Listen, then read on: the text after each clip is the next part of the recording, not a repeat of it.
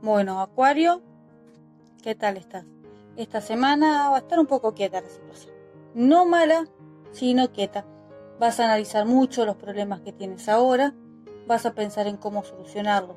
Si bien esta semana no vas a lograr concretar todo lo que quieres, ya vas a tener planeado todo lo que necesitas, lo cual es excelente. Vas a estar bastante aislado de lo que es la sociedad.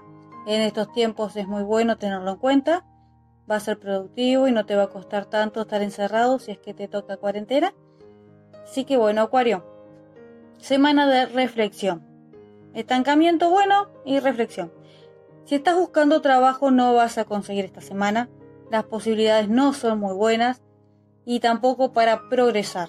No va a haber mucho trabajo, va a estar bastante quieta la cosa.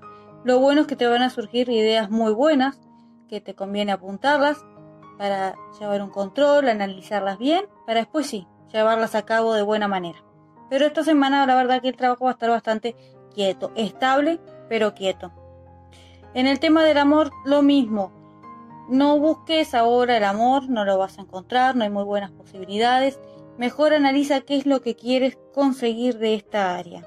Si ya estás en pareja, vas a reflexionar mucho sobre esta situación, qué es lo bueno qué es lo bueno de ella, qué es lo que necesitas para mejorar y en todo caso si es mejor seguir o abandonar. Todo eso lo vas a reflexionar esta semana. No hay avances en la relación, pero sí mucha reflexión que al final ayuda.